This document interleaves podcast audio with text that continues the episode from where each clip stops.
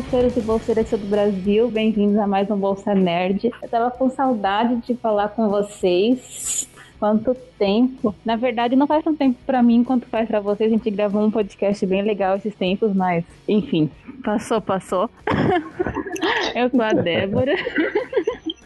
E eu tô aqui com a minha amiga Tamis de sempre. Oi, Tamis. Oi, gente. Oi, Débora. Estamos e estamos aqui, aqui com o nosso amigo de longa data aqui do Bolsa Nerd, aquele que sempre tá pra nos ajudar com filmes e falar dessas coisas tal. O Pedro, do canal Claquete. Oi, Pedro. Débora, oi, Tamires, tudo bem? Obrigado pelo convite. Ótimo estar de volta. É bom ter você aqui também. E, enfim, como a gente, como eu já falei antes, né, a gente meio que usa o Pedro, que ele sabe de cinema, para poder falar essas coisas aqui com a gente.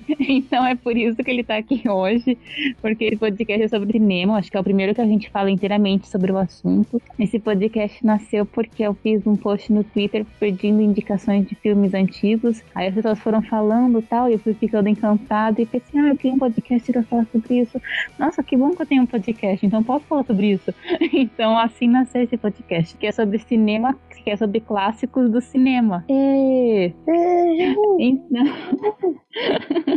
Às vezes eu começo uns monólogos, vocês podem abaixar o som nessas horas. Aí, então a gente vai falar sobre clássicos do cinema. A gente vai dar uma ideia do que seria um clássico, porque e a gente vai sugerir filmes que nós consideramos clássicos nas nossas vidas, nessas coisas assim.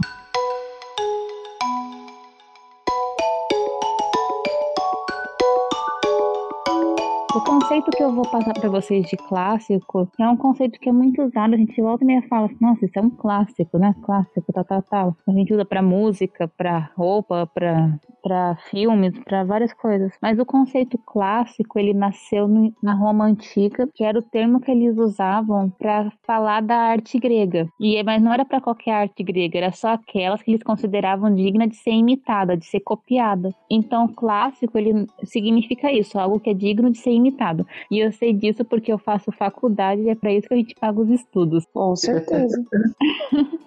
para poder, pra poder ter informação para o podcast. Uhum. Então a gente pode pensar que clássico ele, isso é algo que se torna uma referência, que se torna um modelo para ser não necessariamente copiado, né? Apesar de que hoje em dia tem sido muito isso, mas uma base, né?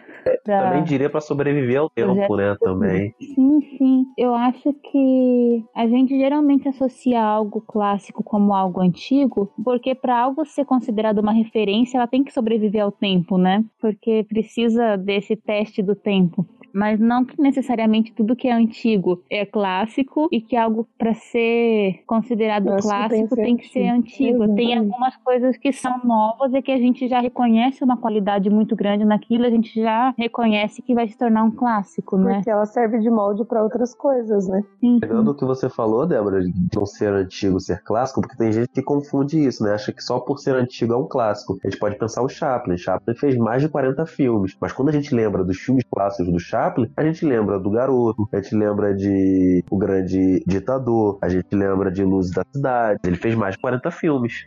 Tempos Sim. Modernos, que é um clássico que cada professor de história tem que passar pelo menos uma vez por ano na sala de aula. Eu não respeito professores de história se não passam tempos modernos. Então a gente vê que nem todos os filmes que são antigos são considerados clássicos, né? como ele falou do Chaplin, que são várias obras, mas as que sobreviveram ao tempo e viraram referência, referência do próprio estilo do, do Chaplin, são poucas, né? Então, até porque se todos os filmes antigos fossem considerados clássicos, olha, a gente tem muita bomba de filme antigo. Tem muito filme antigo que eu acho que não dá pra.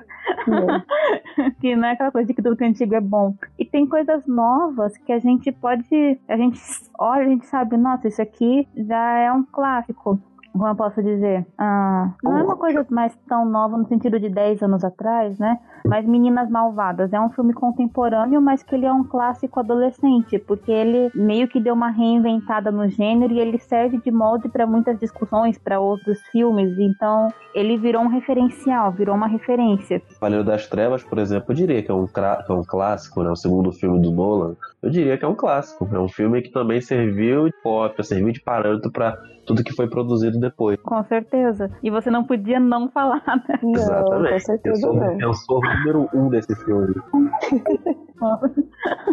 Então é interessante é, quando a gente pensa de que o tempo ele testifica, ele autentifica um clássico, é porque muitas vezes algo que não foi reconhecido na época só foi reconhecido por causa do tempo e virou um clássico após aquilo. Tem coisas que na época que foram lançadas já foram consideradas muito boas e uau, e mantiveram clássicas, mas outras na época que foram lançadas ninguém dava nada por elas e hoje são cults. E é o que vai acontecer com Batman versus Superman daqui a um tempo.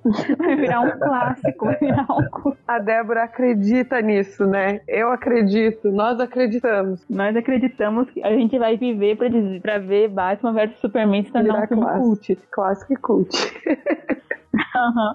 Não, isso me lembra, acho que Blade Runner, né? Que, que também não foi tão bem. E hoje é uma referência, Lá, né? É, Laranja Mecânica, é, tem outro do Hitchcock também, que é o, é o Vértigo também também não foi, não foi muito bem na época e depois foi revisitado e considerado clássico. Sim, assim como Cantando na Chuva, que é um dos filmes mais clássicos do cinema, que você vê em todas as listas de melhores filmes da história e você vê muito bem colocado, por sinal. Na época que foi lançado, ninguém dava nada por esse filme. Tanto que foram, era na época do auge, né, na era de ouro dos musicais, que outros filmes tinham atenção, que que levaram prêmios e tal, mas o que, o que sobreviveu ao tempo foi Cantando na Chuva e, a... e virou referência de musicais, né? Eu lembro sempre de uma frase do, do Martese, que ele diz que é importante a gente preservar qualquer tipo de filme, porque a gente não sabe qual vai ser o status desse filme no futuro. É uhum. É claro, eu vou me surpreender muito se o Transformers ou o filme da Kéfera virar um clássico.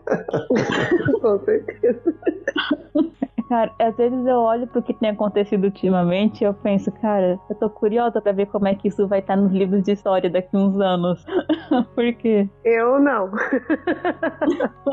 Mas enfim, vamos ver como é que a história vai testificar o filme da Kéfera e os incontáveis Transformers. Não, eu fico pensando que tem muitos filmes que tinham tudo para ser clássico, tinham tudo para ser cult, tinha tudo pra, pra né, mostrar todo o potencial e acabam virando Xanadu. Puxa. Ótimo.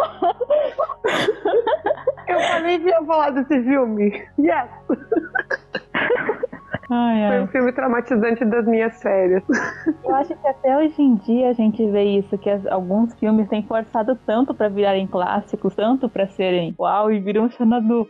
Exatamente. Eu acho que é uma coisa meio do cinema atual, né? A gente percebe que a gente assiste alguns filmes e a gente ia pensar assim, ah, podia ser menos, né? Forçou tanto que, que estragou. Queria fazer algo tão revolucionário, tão cult, tão uau, tão queria que tanto que virasse um clássico e não rolou. Talvez no futuro. Quem sabe, né? Não, mas nem no futuro, porque Xanadu fracassou miseravelmente.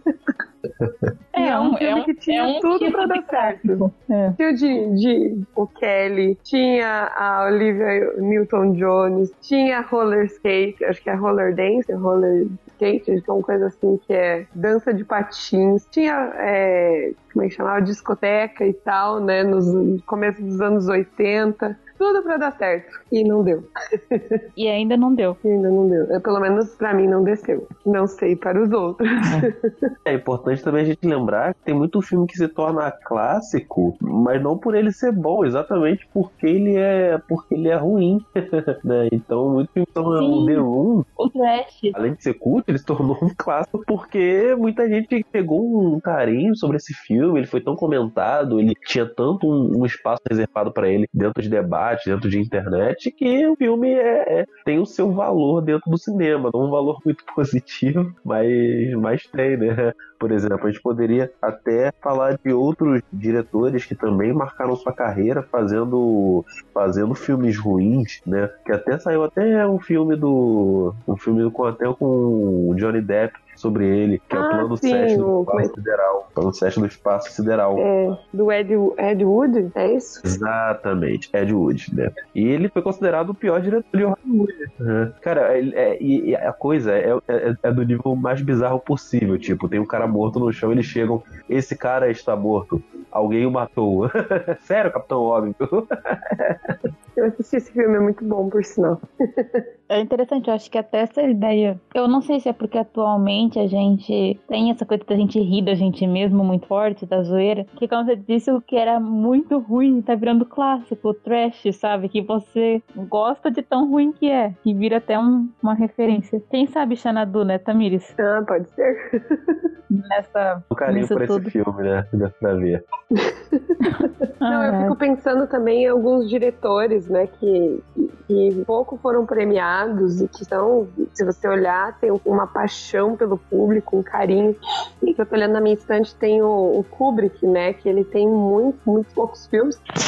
Mas nunca tinha premiado como diretor ou qualquer coisa do tipo. E os filmes dele, a maioria, pelo menos a maioria que eu assisti, são muito bons. Eu não assisti todos porque a gente vai aos poucos, né? Porque tem, como tem pouco, então você vai dosando. A... É curioso você citar o, o Kubrick, que ele tem muitos filmes considerados como clássico. E a grande sacada do Kubrick foi atender o pessoal cult, ao pessoal que queria filmes fora do circuito comercial, mas também conseguia garantir uma, uma boa performance em bilheteria. Ele conseguia atender os dois lados. Então ele uhum. saiu muito bem. Se a gente for mal comparar, por exemplo, Orson Welles tinha muito. tinha muita da crítica, a crítica adorava Orson Welles, mas o público já não seguia tanto os filmes dele. Ele não tinha tanto retorno de bilheteria assim. Que já foi o contrário do Hitchcock, que o público adorava, mas a crítica. É, é legal, é divertido. Os filmes é, dele são legaisinhos. Mais ou menos. Sim, mas, mas aqui, uma pergunta. Vocês acham que um filme, para ser clássico, ele tem que ser uma coisa, tem que ser. Porque, por exemplo, uma cult. Porque cult é uma palavra que tem sido muito usada hoje em dia, né? Como uma coisa Sim. assim, ah, algo cabeça, algo.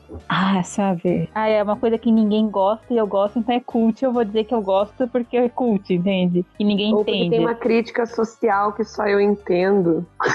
Sim, é, é tipo o filme do Snyder, né? Mas enfim. Ah.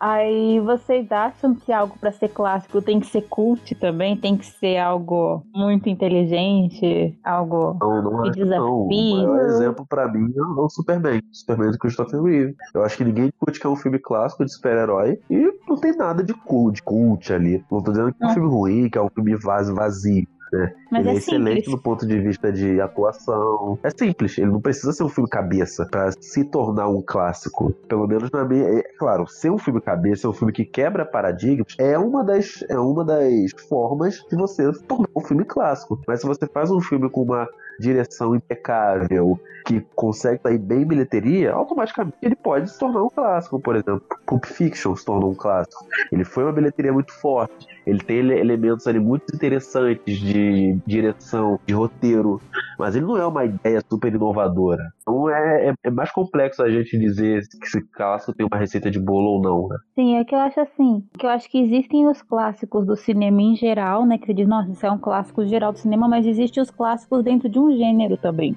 Existem os clássicos para filmes de comédia, clássicos para o terror, entende? Que talvez você diga assim, ah, esse filme não é um referencial para o cinema inteiro, mas para esse gênero em si, ele Sim. pode ser, né? Para animar, entende? Então acho que por exemplo, se você vai falar de filmes adolescentes, né? Você tem os clássicos do filme de adolescente, Sim. mas que não são necessariamente clássicos do cinema, da história do cinema. mas para aquele Exatamente. gênero é. Né? Eu até Ou até mesmo né? muita gente diz na internet, clássico da sessão da tarde, né? Também tem o, os clássicos locais, né? Os clássicos da sessão da tarde, com certeza, a Lagoa Azul. Exatamente. É, é, algo que a gente tem uma, uma certa relação da nossa nostalgia, né? E que virou uma referência pra gente de. É porque os clássicos da sessão da tarde são os filmes que a gente tem como referência de filmes da sessão da tarde que, que a gente assistia à tarde. Que é quando uhum. a gente uhum. fala assim, sessão da tarde, a gente lembra de tais filmes, né? Virou a referência da gente. Daí essa questão do clássico ser uma coisa que a gente usa como referência, como algo, como um modelo, né? Então, Exato. É, é interessante. Assim como você perguntou do cult, do clássico, tem muito filme cult que eles consideram cult que não é clássico, né? Eu vou ser linchada, talvez, mas esses, te esses tempos eu decidi assistir esses filmes filmes que todo mundo fala, fala, fala, e eu não assisti. Aí eu me deparei com Doni Darko, né? Que é um filme que diz que ninguém, ai, porque você tem que ir mais além, porque ele é muito cabeça, que você tem que entender e tal, e várias teorias, que é looping do tempo, que né, é uma fenda temporal, que são mundos paralelos e tal. Aí eu falei assim, tá, mas eu não sei qual é o escarcel por causa desse filme. Filme, ok, assim, legal. É, dá para entender que tem, tem uma passagem de, de, tempo e tem ali alguma coisa paralela ou temporal mesmo, mas que não era para ser tudo isso, sabe? Toda essa discussão em torno dele. Eu acho que quando o autor fez, ele nem fez com esse propósito, sabe? Tanto que acho que ele não fez nenhum outro filme muito marcante depois desse. Não, exatamente. Eu, não eu acho que você foi bem, bem, bem, seminal. Eu acho que hoje em dia isso vai a cada vez mais vai se tornar mais, mais presente. É, o público leva o filme para um patamar que geralmente o filme não está. Não que isso não tenha acontecido nos anos 50, 70, é, mas é porque hoje em dia é muito mais fácil, porque a gente tem muita informação, a gente tem muito reprodutores, criadores de conteúdo. Então, é muito. Eu, por exemplo, eu não acho, por exemplo, a Marvel esse sucesso todo que o pessoal pessoal acha, né? Então, é claro, não tô dizendo que o filme que o estúdio, o projeto é ruim, mas, por exemplo, se for analisar os 20, 16, 7 filmes, eu só gosto de 3 ou 4. Então, né, tem essa questão também. É, e nem todos são bons, né? Totalmente esquecíveis, como diz a Débora. É, enfim, eu não sei, eu acho que hoje em dia tem muita expectativa em relação aos filmes, sabe? Muita cobrança. Talvez isso é uma cobrança que tem afetado os diretores também atualmente, né? Uhum. Que algo tem que ser inovador, tem que ser muito inteligente, tem que ser, ou tem, tem, tem que ser muito. E sei lá, parece que muitos clássicos nasceram por acidente. Claro, muitos filmes clássicos foram bem pensados, teve, teve todo um processo cirúrgico, digamos, por trás, mas alguns eram foram, mas não era uma, mas era uma coisa feita tipo, ah, eu vou fazer um bom trabalho. Não era aquela, era parecia que era uma cobrança muito mais pessoal do que do, do de quem estava produzindo, do que uma cobrança de que algo tem que ser revolucionário, tem que agradar o Rotten, tem que agradar é. todos os críticos, né? Tem que agradar os haters da internet. Então. Até porque naquela época nem tinha internet direito, né? É. Hoje em dia parece que quem tem feito os clássicos são os haters da internet. Também acho isso. Que tem comentado bastante.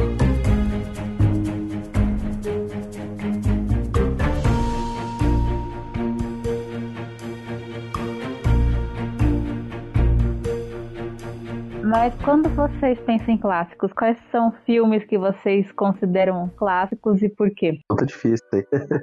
é bem difícil mesmo. É, eu, a gente citou alguns, mas eu vou começar, tá? Vou citar um, que é um filme que eu amo. Na verdade, foi ele o estopim pra eu pensar em fazer esse podcast, que é Casa Blanca. É um filme que eu gosto, eu gosto bastante do roteiro dele, eu gosto da montagem, da edição tudo. E eu acho que ele é um clássico pela forma que ele contou a história dele, né? De uma forma muito intimista em relação à guerra. Porque ele tem frases marcantes, frases que são partes da história do cinema até hoje. Tem uma música marcante, tem um elenco, o casal protagonista tem uma história que você sente muito depois. Então eu coloco Casablanca porque também é uma boa história para você, né? Melhor é uma boa história para você ter uma noção do que acontecia na guerra naquela época, na Segunda Guerra Mundial. Então eu coloco Casablanca como um clássico do cinema. Nossa, eu achei é um que você ia falar bonequinha de luxo. Foi aquele momento que quase curioso como você comentou Casablanca, o Débora, que é curioso que o Humphrey Bogart, ele tá no filme, né? E ele fez uhum. um, um, outro filme no mesmo ano, que é o Falcão Maltês, é o filme que você tá também, e foi esse filme que o alavancou a posição de ator dele, do, de um ator B para um ator de primeira linha. Então, Casablanca, ele também, além, Falcão, Falcão Maltês é importante para inaugurar esse novo patamar do ator, e Casablanca é um que o deixa nos principais nomes, né, de Hollywood Hollywood da época. Sim, eu acho que é o filme referência do ator também, né? Quando você pensa nele. Ele tem outros Sim. filmes, mas esse é. Quando você associa um filme a um ator, acho que é Casa Blanca. Eu citaria Bonequinha de Luxo. Oh. Especialmente porque, assim, a gente sabe que é baseado numa história de, é, de literatura. Houve uma modificação por conta da própria atriz, né? Que ela não parecia ser uma prostituta e ela se torna somente uma acompanhante. É, poderia ter dado errado por conta disso, por causa de algumas birras de estúdio e tal, mas deu super certo. E ele vira referência de moda, ele virou referência também para muitas atrizes. Eu, eu li uma, uma vez que a Anne Hathaway, ela se inspirou em, algum, em alguns trejeitos da Audrey nesse filme. Então ele é um filme que é carregado de carinho, né? Então... E é então engraçado que não é o melhor filme da Audrey, Bonequinha de Luxo. Acho interessante o do Bonequinha de Luxo é que isso que você falou é bem, é, é bem pontual, Tamires. A Ana Hathaway, ela pegou muita coisa da atuação da Audrey. Então, a Audrey, ela, ela, ela teve esse papel, ela teve essa função de influenciar algumas atrizes, mas isso é muito pouco lembrado e mencionado, né? Quando a gente pensa nos filmes dela e, e, e todas as consequências que ela gerou. Sim, e assim, é, eu tenho outros filmes da Audrey que eu gosto, não vou dizer que eu considero melhores, assim, né? Mas Bonequinha de Luxo, ele é a referência da Audrey Hepburn. Como você falou também, ele é muito importante para a história da moda, é muito importante para a história da, da atriz, a trilha sonora, ele é um filme que quando você assim, até a fotografia dele, ele tem cenas que nem ela tomando café em frente a Tiffany, Sim. que é muito marcante. E ela é muito reproduzida por muita gente, os óculos. Sim. Então, com certeza é um clássico e tem sido referência, continua sendo uma referência ao longo dos anos. E, nossa, eu sou apaixonada por esse filme, pela, por tudo que ele representa. E a, a, atriz foi premiada por outro filme que não é tão lembrado, né? Que é a Princesa Sim. e Plebeu. Então, você acaba assistindo a Princesa e Plebeu depois de assistir a Bonequinha de Luxo. E a Princesa e o Plebeu, a Alde ganhou o Oscar por esse filme. E eu, particularmente, considero a Princesa e o Plebeu um filme melhor. Eu acho um filme, sabe? Só que é um filme Sim. que não, não sobreviveu tanto ao tempo em relação a. Né, não ficou tão marcado como bonequinha, né? Então. Eu gosto mais de Guerra e Paz dela, mas. Sim, sim. A gente percebe o quanto é, é mais impactante, sabe? Na memória da cultura pop, inclusive, você tem a bonequinha de luxo como o filme da Audrey Hepburn, né? A referência. Sim, e tem gente que nunca assistiu um filme, tem gente que não sabe quem é a Audrey Hepburn, mas já viu aquela figura dela, do óculos. Tem gente que conhece a, a figura dela com o coque e o óculos de sol, conhece a imagem, mas mesmo que não conheça mais nada, entende? Uhum. Então é interessante. É um é clássico. clássico mesmo. E você, Pedro? Os filmes que eu pensei, eu tentei sair dos filmes mais conhecidos e tentei colocar os menos conhecidos pro pessoal que está nos ouvindo, né? É, ir atrás, enfim, o que eu. Filmes que eu acredito que o pessoal não viu, né? Eu vou começar pelo filme que eu gosto muito, que é um filme no ar francês chamado Rififi. É um filme que ele foi, ele é o pontapé do cinema policial moderno contemporâneo. E é um filme de gangster. Gangster e assalto, né? Pra quem gosta desse, quem tá vendo aí La Casa de Papel, desse tipo de filme, é, tem um pouco disso aqui. Porque são bandidos que reúnem, é um bandido veterano que reúne um grupo de assaltantes para poder executar um grande roubo, né? Um roubo final.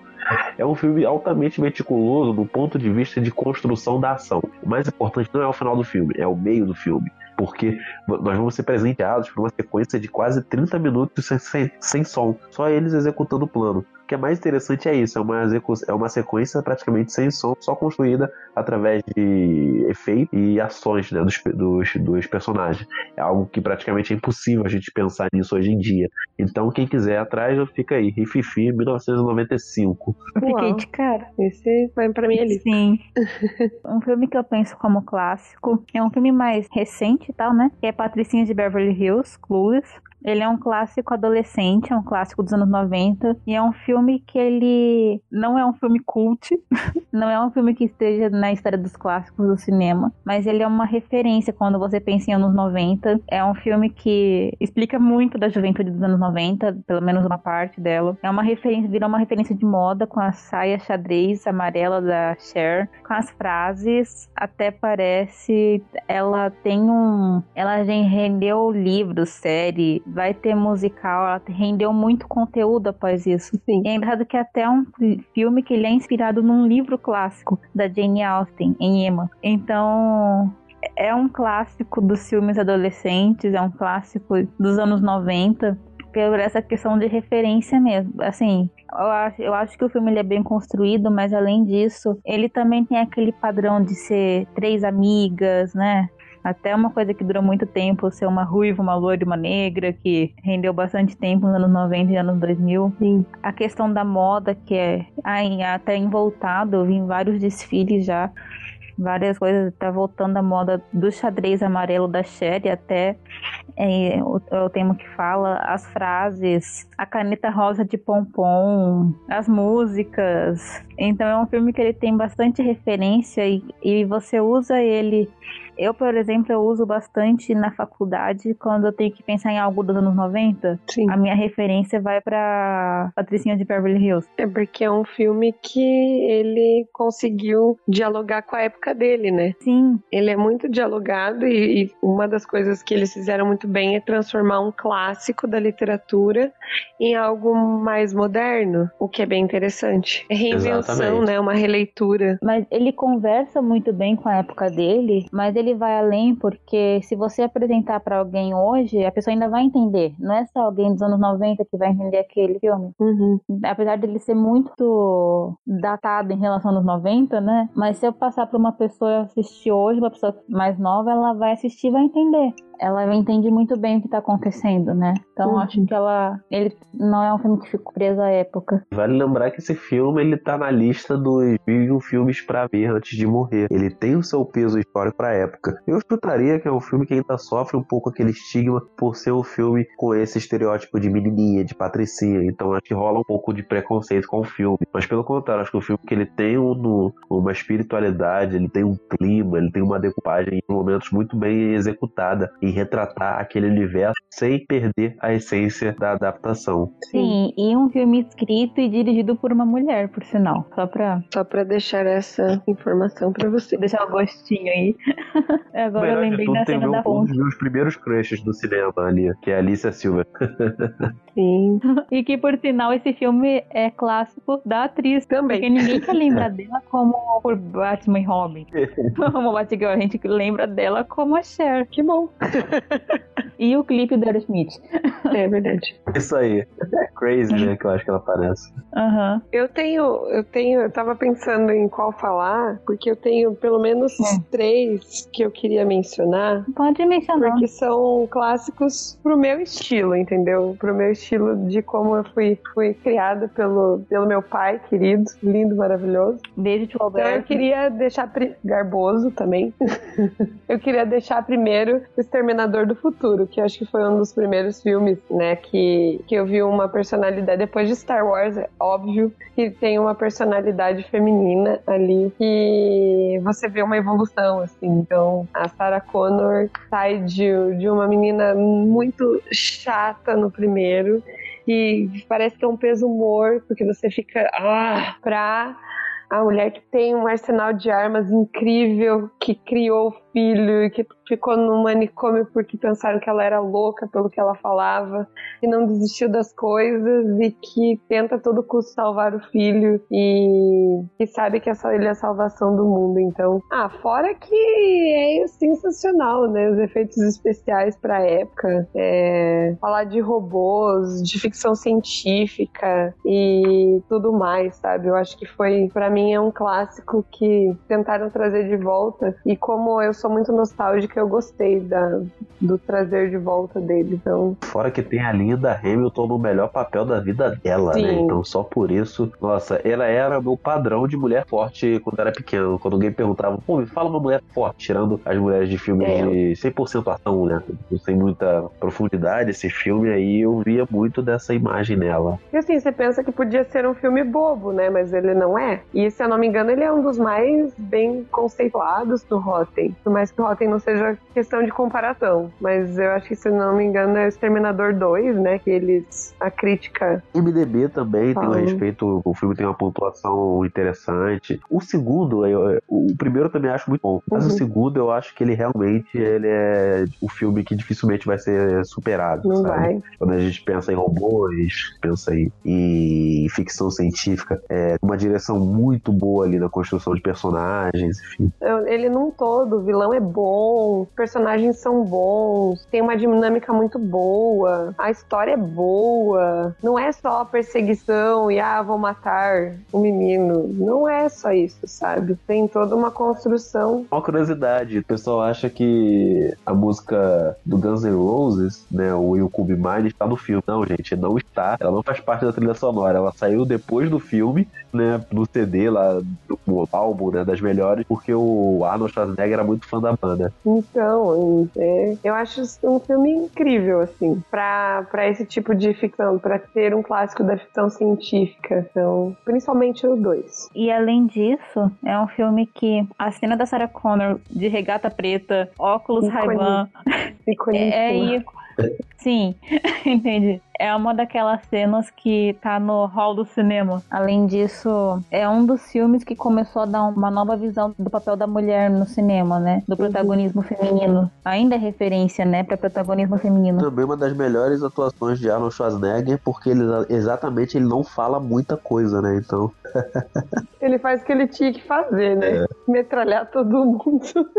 é muito Sim. bom. Gente, eu só peguei filme antigo, tá? Então. okay. Vamos lá. Eu vou citar um filme de Hitchcock, né? Porque tem Pedro, não pode faltar Hitchcock, né? Então eu vou deixar Porque aqui sim. que eu, o que eu acho que é o filme que não é tão valorizado quanto deveria, que é o Disque M para Matar, filme de 1954. Eu digo isso porque geralmente a gente pensa em Hitchcock, a gente pensa em Os Pássaros, Janela Discreta, Psicose.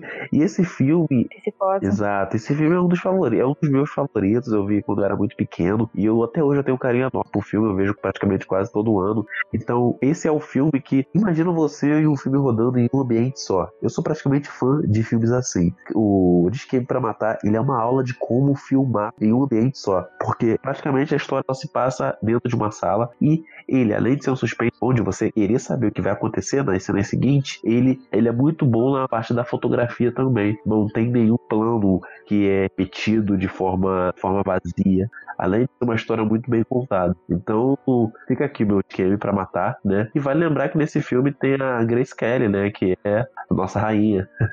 Nossa, nossa, adoro. E é um filme que é engraçado que a Grace Kelly, ela, tanto nesse filme quanto ela tem é muito padrão da loira que o Hitchcock costumava usar, né? Ele sempre gostou de loiras. Sim, mas que tinha uma aparente fragilidade, mas que além disso, né? Que era uma. Mas que sabia se defender, que era curiosa, e então, sabe, ele explorava isso nela. E foi uma das poucas atrizes que teve uma boa relação com ele, né?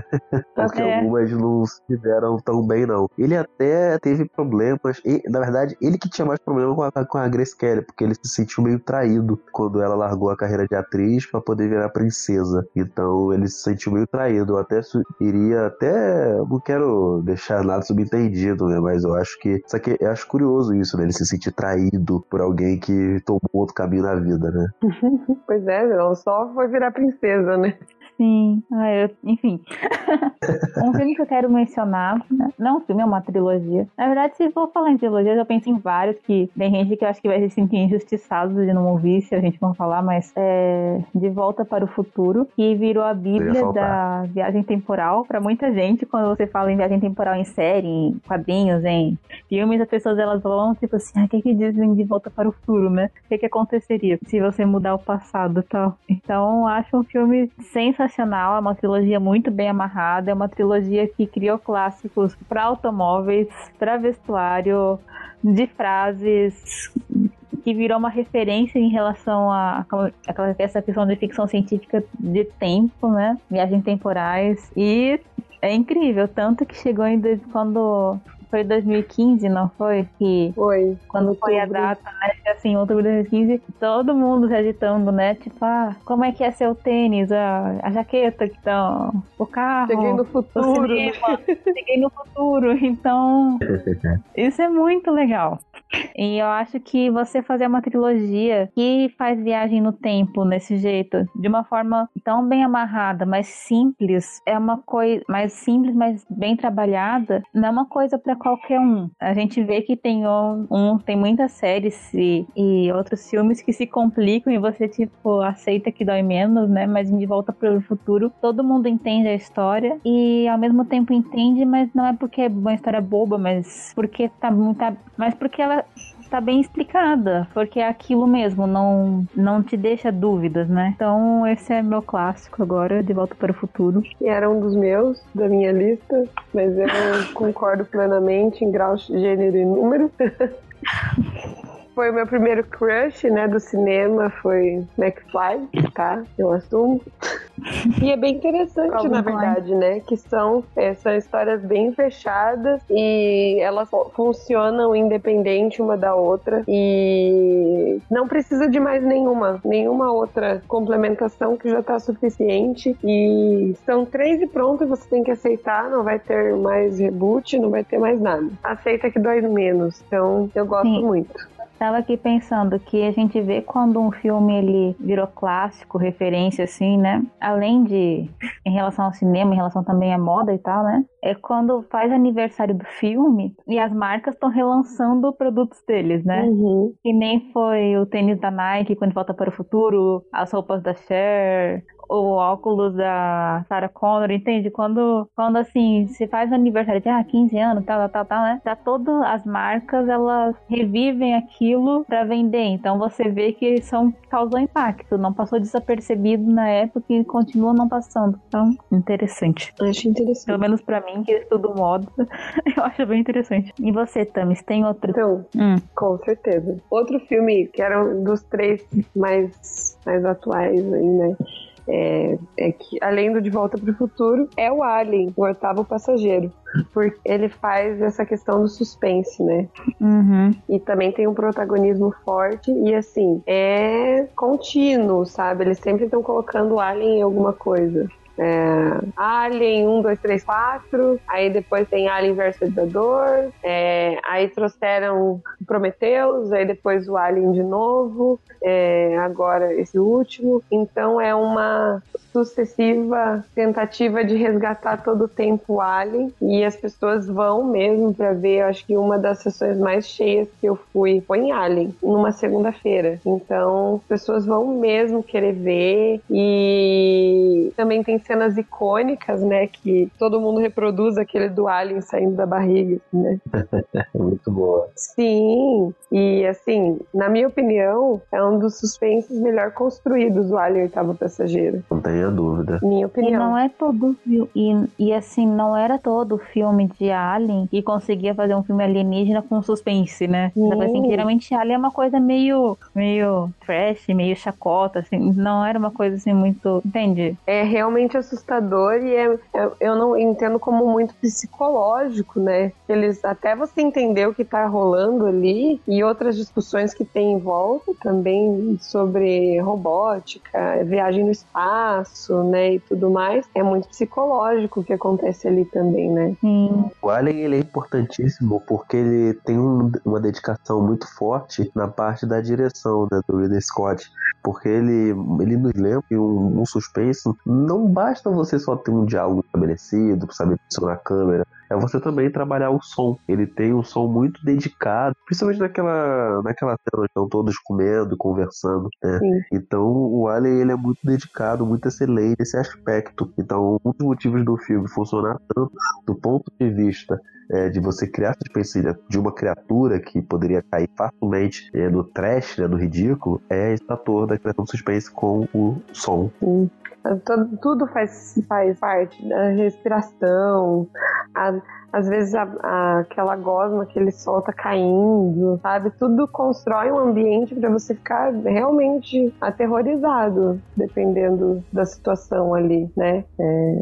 E aquele corre-corre também, acho que jogo de câmera, quando, quando eles estão correndo, também te deixa bem, bem frenético, né? Agitado. Pelo menos eu vejo que a, a filmagem mexe com você, principalmente porque eu sou hiperativa. Então, essas, essas coisas de frenesi, assim, de muito silêncio, de, de algum detalhe no som, isso mexe muito comigo, por exemplo, né? Então, por isso que eu falei que é mais psicológico, porque para mim, eu acompanho, eu quase revivo o filme junto.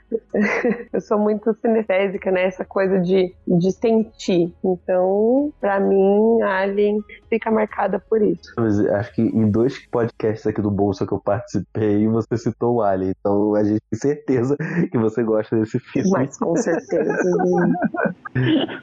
Bem, O próximo filme da minha lista é um dos favoritos de suspense e que é melhor do que muita coisa que Hitchcock produziu, só para vocês entenderem o nível do filme, que é As Diabólicas, filme de 1955 do Henry George Clouseau. Pra quem não conhece, o Clouseau na época, ele, ele era eles e o Hitchcock eles eram amigos e quando o Hitchcock o Hitchcock queria fazer o filme As Diabólicas porque ele vem de um livro, né? O Hitchcock queria fazer, mas o Clouseau foi que foi quem acabou fazendo o filme.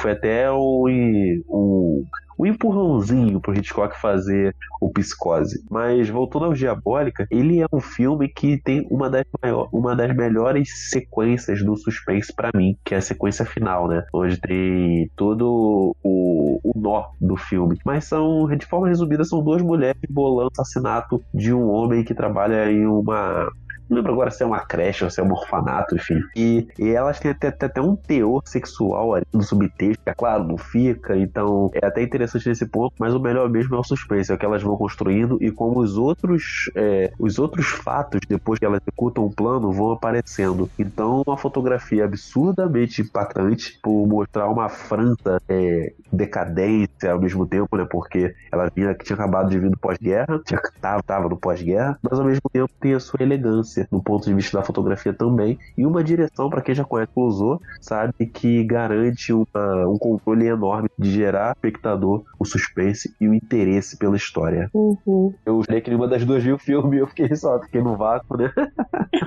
Não, eu vi. Eu não assisti esse filme, então. Mas vou colocar na é, minha eu lista. vi. Mas Eu ele tá pra eu filme. rever de novo. Porque teve uma época que eu assisti muito filme clássico, assim, sabe? Tipo, mais antigo. E eu preciso rever. Quem gosta de um bom suspense, largue tudo que estiver fazendo e vai assistir esse filme. Falando em suspense, em um filme que eu considero muito icônico, eu acho que não é, não é o melhor suspense do mundo, mas ele é um clássico. Pra você ver que nem todo clássico necessariamente é, é o melhor do seu gênero, né? É Psicose do Hitchcock, pela questão da trilha sonora que, gente, aquela é a trilha oficial do suspense, é, é a de Psicose.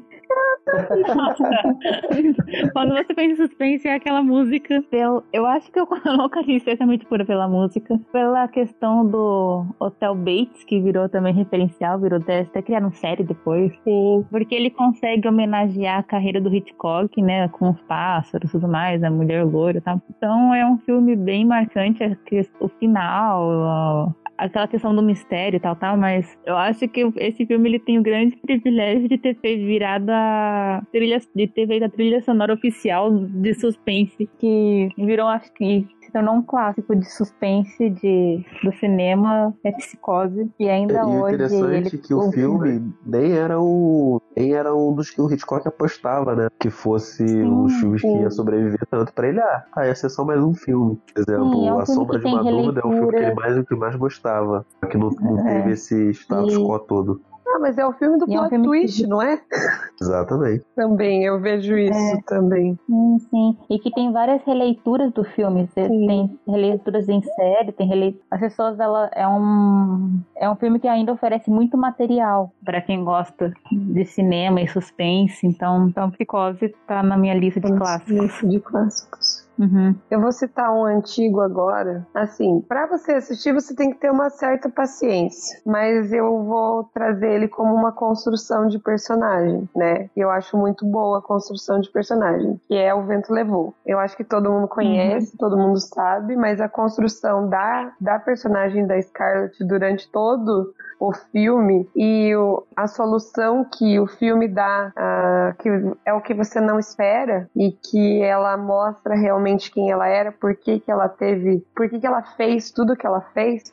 Primeiro que não é uma protagonista que a gente pode dizer que é um espelho para nossa vida. Pelo contrário, é o contra é, ela é gananciosa, ela tem todas as algumas atitudes que você não considera padrão para sua vida, né? Ela toma decisões equivocadas o tempo todo, ela toma é, rumos que você vê que realmente não são bons. ela não tava, ela tava procurando o amor no lugar errado, ela era obcecada, ela era obsessiva com várias coisas, ela era gananciosa o tempo todo, né? Mas você vê que, que ela vai se construindo até ela chegar num ponto em que ela percebe aonde ela errou, porque ela errou e que as ambições dela é, não podem ser alcançadas do jeito com que ela acreditava que ela deveria buscar, né? No final, ela indo pro porto seguro dela, para o único lugar onde realmente ela se sentia confortável e bem, que ela nunca valorizou, para mim é o, o ponto mais marcante, porque tem muita gente que acha que o final não faz sentido. Para mim faz todo sentido depois que você conhece e presta atenção na jornada que a, que a protagonista faz durante todo o enredo. É, o mais engraçado é que existem teóricos que dizem que o vento levou é o, é o primeiro blockbuster, né? pois é. Porque o filme foi isso, foi muita gente vendo o filme, muita gente sendo arrastada pro cinema, né? E ele tem uma linguagem também de blockbuster. Sim. E é um filme da história do cinema. Sim. Não tem como falar em história de cinema sem falar de O Vento Levou. Não, Não combina, né? né? Não, tá, tá lá. Não, e é engraçado que eu assisti uma série chamada Death Like Me. A morte me caiu bem, em português. Que uma das personagens é que são pessoas que elas voltam como ceifeiros porque elas não completaram algo que elas teriam que completar em vida, né? E uma das das personagens era uma atriz coadjuvante que morreu durante as filmagens do Vento Levou. Então, né, eles ficam se referenciando também. E eu acho isso legal. Eu acho um filme muito bom, né? É, o problema é você ter um pouquinho de paciência e tentar pra assistir, porque são existem umas duas ou três horas de filme, mas então, dá uma tarde inteira aí pra você assistir Vento Levou. Exige um pouco de paciência. Verdade. E você, Pedro? Fale mais um clássico. O próximo filme é o Jogo Mortal, filme de 1972, que é o filme talvez mais recente que eu coloquei aqui na minha lista, né? Que só foi filme antigo. Mais uma vez é um filme de suspense. Eu não diria suspense, diria thriller barra Pra quem é cinéfilo, ele é dirigido pelo Mankiewicz. Mankiewicz foi o que fez a, a Malvada. Mankiewicz ele era famoso por ele construir diálogos muito bem. Ele tinha essa experiência e essa facilidade de trabalhar cores, então ele foi muito muito reconhecido por essa forma como ele colocava os diálogos. Mas além de, de escrever os diálogos, a história é muito interessante, porque só temos dois atores, que é o é, Laurence Olivier e o Michael Caine. Né? O Michael Caine foi o nosso, para muitos, né? É o Alfred dos filmes do Batman. E, e é o mais engraçado, é o maior exemplo de filme de filme gato e rato, porque é um querendo enganar o outro o tempo todo. Eu não posso falar mais senão vai dar spoiler. Se vocês não forem assistir as Diabólicas, ou já, já assistiu, o segundo filme que seria obrigatório para vocês assistirem é Jogo Mortal. É um filme de suspense que você não sente o tempo, vale muito a pena. Para quem tem medo, fica tranquilo. O filme não é, não é de susto nem nada. É, é mostrar como é, um quer fazer, é, quer criar artimanhas para enganar o outro. Vale muito a pena assistir. Muito legal. Eu quero citar um filme, é uma trilogia também. Tô nas sagas hoje. É, é um, é um filme que é uma trilogia que quando saiu virou um clássico instantâneo e ainda é, e acredito que vai continuar por muito tempo, que é Matrix. Sim. Que eu acho que foi um dos últimos filmes que revolucionou o cinema. Porque assim, eu acho que a gente tá numa época que muita coisa que podia ter sido feita já foi feita. Não tem sido mais tanta coisa criada, ela tem sido mais reinventada. Eu acho que Matrix foi um dos últimos que realmente teve esse, essa revolução, causou essa revolução, esse impacto. E tem aquela questão filosófica e tal, mas também tem aquela questão de moda, que é muito marcante, é, os efeitos especiais. Ele deu um novo passo para cinema. Então, ó, tudo assim, sabe? Eu acho que se para qualquer pessoa, se você falar com a pessoa que menos gosta de cinema do mundo, né? Se você falar de Matrix com ela, ela vai ter alguma referência visual, pelo menos, na mente dela. É um filme que tá no subconsciente das pessoas, de alguma forma. Então, então é, minha, é, o meu, é o meu filme. E é engraçado que, eu não sei se o Pedro ia comentar isso, mas é que as irmãs Wachowski pegaram e lançaram esse filme, levaram um monte de gente no cinema, e aí depois elas tentaram colocar coisas inovadoras de novo, de novo, de novo, e não emplacou. Uh, me lembra muito de Speed Racer. Tentar transformar o que estava lá no, no anime, né, pra telas. Eu acho fantástico de efeito especial aquele filme. Mas não emplacou. Aí tentou o Destino de Júpiter também, né? Emplacou, tentou trazer uma coisa diferenciada também espacial. E... O problema das irmãs elas são, elas são megalomaníacas, então Sim. é muito complicado isso. Muito complicado mesmo. Eu acho que as pessoas não estão preparadas para a visão delas ainda. Não sei se é isso. É, mas é megalomaníaco mesmo que elas, que elas procuram fazer. E aí, um sucesso razoável aí com o Sense8, né? Que elas estavam na frente da série. Eu não cheguei a assistir o Sense8. Mas os outros eu, eu cheguei a assistir. Eu lembro que quando assisti o Speed Racer eu saí meio, meio desnorteado, assim, por causa da. da o mundo ainda não está preparado. Né? O mundo que elas criaram né, dentro. Porque era, era frenético o negócio também ali. Então, emplacou com Matrix, mas já nos, nos que viriam posteriormente não, não conseguiram ter o mesmo efeito. Pois é. Mas enfim, mas Matrix causou bastante efeito. Causa. E assim, o primeiro é bom, os outros não são tão bons quanto o primeiro, né?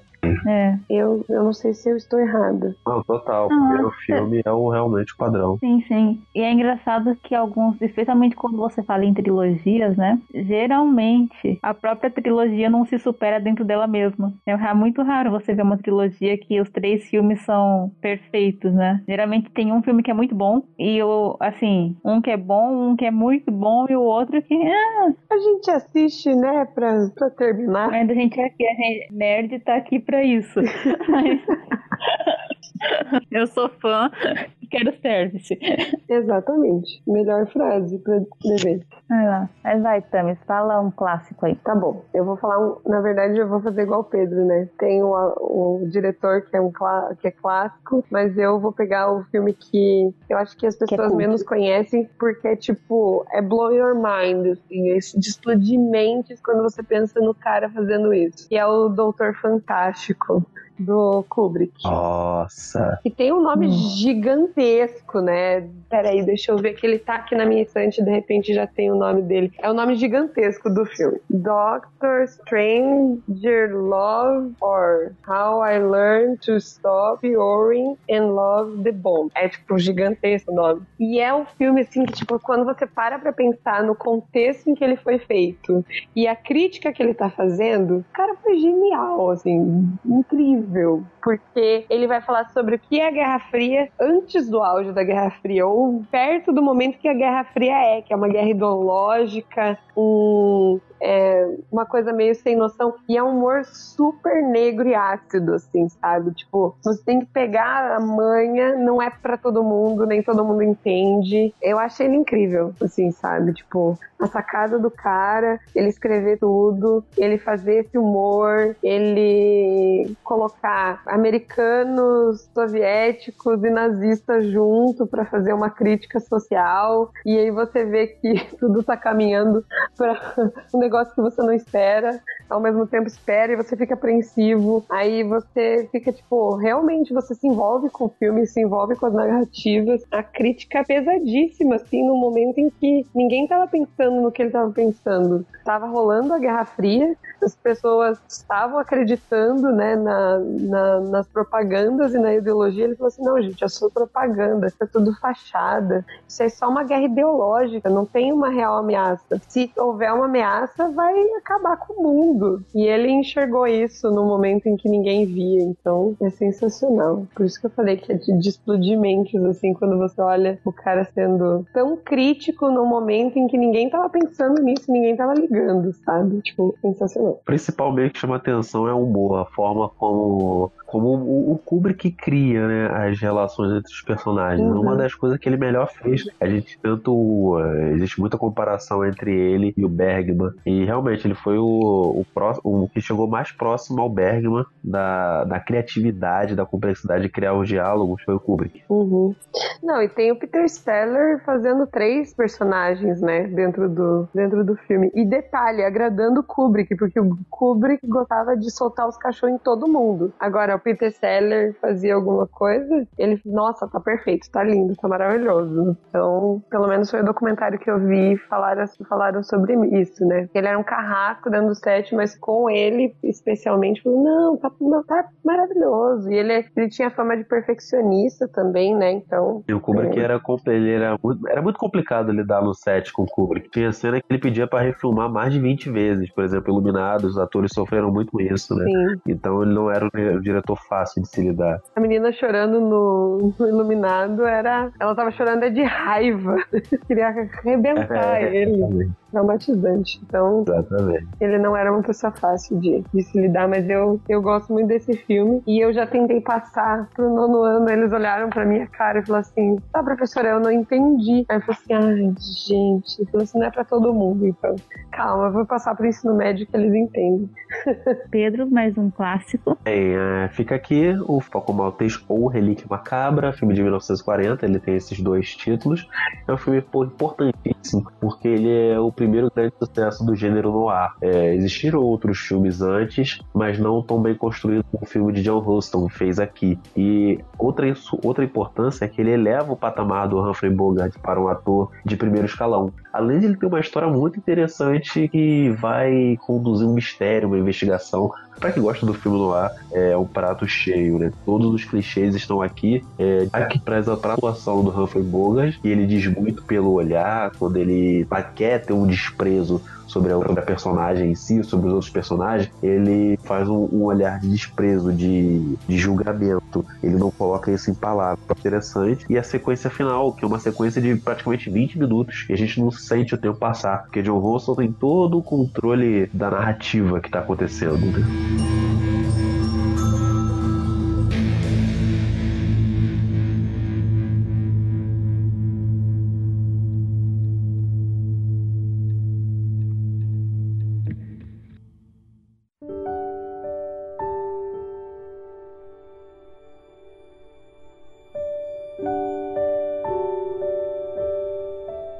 Bem. Eu acho que a gente já falou assim. Eu me sinto mal porque eu acho que eu tô sendo injusta com os outros clássicos, sabe? Sabe quando você fica assim, você fala um e você diz, nossa, mas eu não falei aquele, tal, tal, tal, né? Sim. Nós amamos todos, mas é porque a gente não tem muito tempo. Acho que a gente já falou bastante. A gente vai fazer um bloco só, sabe? Tipo, tiro rápido, fazendo nossas listinhas assim de alguns, mais alguns clássicos, sem explicação. O que eu gostei desse é porque eu conheci alguns filmes que vocês citaram que já entraram na minha lista, né? Que o porquê deles se tornaram clássicos de seus gêneros e do cinema.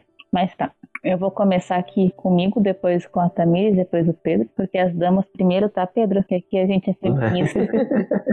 um clássico nacional para mim é O Alto da Compadecida. Clássico de filme de romance. Ah, Orgulho e Preconceito. Clássico de terror, não vou citar que eu não assisto terror.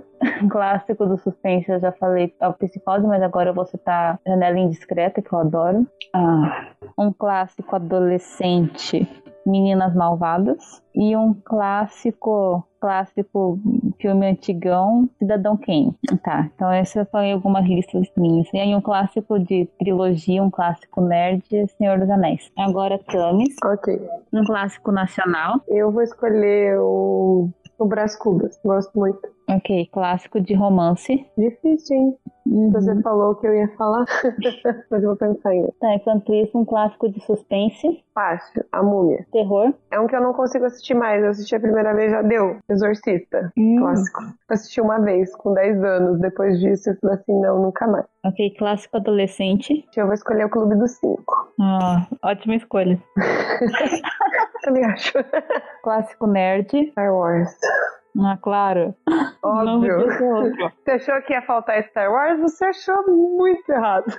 Não, eu tava achando que tava demorando até. Eu pensei assim, ninguém falou Star Wars. Tava demorando, mas é óbvio. É que a gente já fez um inteiro sobre Star Wars, então eu achei injusto. Uhum. E agora um clássico antigão, assim, você diz clássico raiz, clássico filme velho. Aí que pega, porque eu tenho, tenho alguns, eu posso citar três, não tem problema? Pode. Tá bom. Uma rua chamada Pecado, Juventude Transviada, e Sindicato dos Ladrões. E um clássico de romance. E aí faltou de romance. É que romance eu não assisto muito. Eu posso colocar um bem bobinho? Pode. É que eu tô pensando em algum épico que eu assisti. Ah, não, tem o Fabuloso Destino de Amélie Poulain, que é romance. Que eu oh. acho que ele com certeza é um clássico, pra, na certeza. minha opinião, óbvio. Né? Então, é, esse é o mais perto de um romance que não seja. Eu tenho uns romances que não são clássicos, assim, que eu gosto muito do Despertar de uma Paixão, mas eu acho que poucas pessoas conhecem, então não consideramos clássico. Então... Sabe um filme que eu lembrei esses dias, amiga?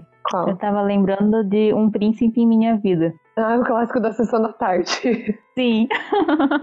Nossa, adoro. Enfim, um dia eu vou assistir de novo. Agora vamos lá, Pedro. É, vamos lá, vamos dar ver. Um clássico nacional. É, Cidade de Deus. Ah, é bom também. Ótimo filme. Mas é que Memórias Póstumas eu tenho no meu coração que é o meu livro preferido também. Sim. É um clássico de romance. É a Rosa Púrpura do Cairo, do Woody Allen. Terror. Pânico. Tem vários pânicos, não tem? Pânico primeiro, tá? É uma franquia grandinha até. Um clássico suspense. Onde os fracos não têm vez. Os irmãos Coen. Clássico adolescente. Coloca no final esse, por favor, que eu tô pensando aqui. tá, adolescente já sei, a princesa prometida, lembrei. Ah, é um clássico adolescente? Ah, é, só que eu esqueci do Juventude Transviada, então fica a dica também. Mas você falou outro Juventude falei? Transviada. Nossa, ah, então é falou. é como Caminho Humanidade que eu não falei, então desculpa. Hum, hum. Você dá dói no coração algum filme que a gente não fala, né? Sim. Agora um clássico nerd. Ash Gordon. Um clássico antigão. Antigão, Nosferatu. Nosferatu é bom também. Comédia? É, faltou comédia. É verdade, faltou comédia. Musical. Sim, sim. Aí falem vocês então, clássicos de comédia musical. Vou começar pelo Pedro, um clássico da comédia. Quem vai ficar comédia? Clássico musical e sapatinhos vermelhos. Hum, vou escolher você, Tamis, um clássico da comédia. Difícil. Não sei o que sugeriram. Eu tava aqui quietinha. Pois é, mas é que eu tô pensando, é, tem tantos. Qualquer um com Adam Sandler, né? Aquela mais chateado. Não, brincadeira. De repente, 30?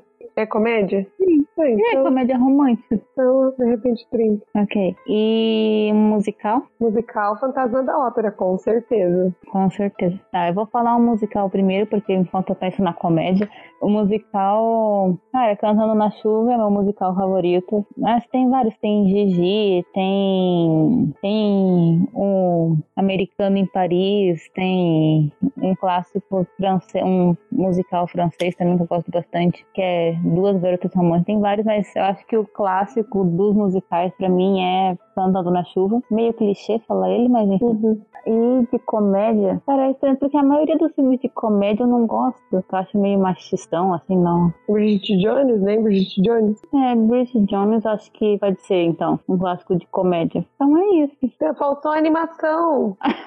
tá, então, animação, animação, o Gigante de Ferro. Rei Leão. Rei Leão. Story.